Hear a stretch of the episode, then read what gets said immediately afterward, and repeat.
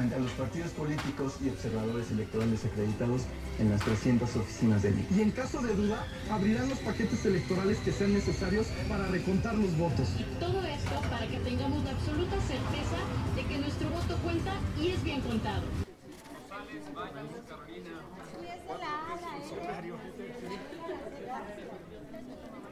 Hoy domingo 1 de julio se lleva a cabo la elección más grande de la historia de México. Más de 89 millones de ciudadanos mexicanos elegirán un nuevo presidente de la República, 500 diputados federales y 128 senadores. Además, en nueve entidades federativas votarán por un nuevo gobernador.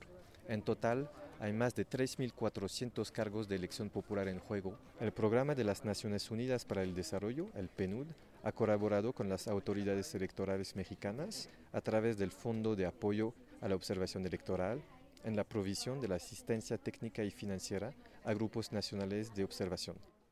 Buenos días, yo soy Miguel Ortega, soy el coordinador del proyecto de ASIDEN y Desarrollo Humanístico Integral, el proyecto de observación electoral que tenemos eh, actualmente financiado con el PUND. Este, nosotros estamos trabajando el proyecto de observación en medios en el en los distritos 10 y 16 en la ciudad de Morelia. ¿Quiénes somos?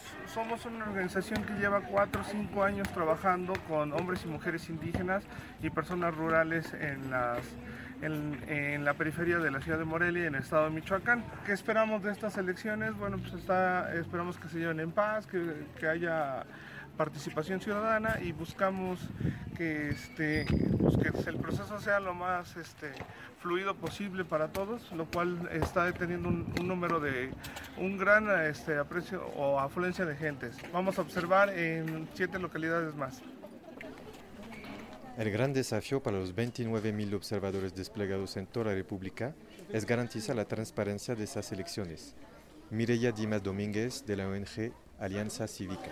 Hola, estoy representando a la organización Alianza Cívica que se dedica a la observación electoral desde 1994.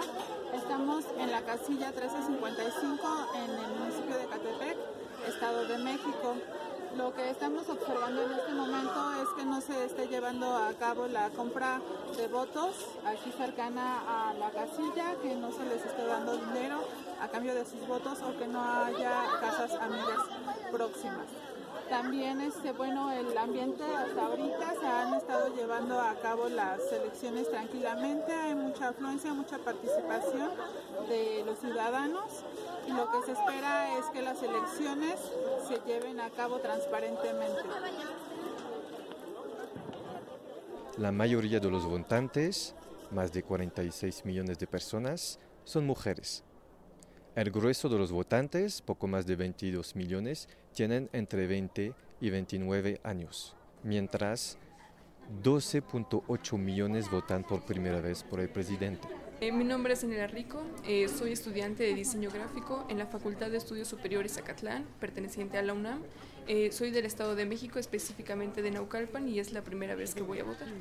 Es una gran responsabilidad para mí y para otros jóvenes que será la primera vez que voten de igual manera. El, cómo queremos ver a nuestro país, qué, qué gobierno esperamos y como sociedad civil, qué vamos a hacer para, para obtener ese beneficio en todos los ámbitos. Benjamín Fernández para ONU Noticias México.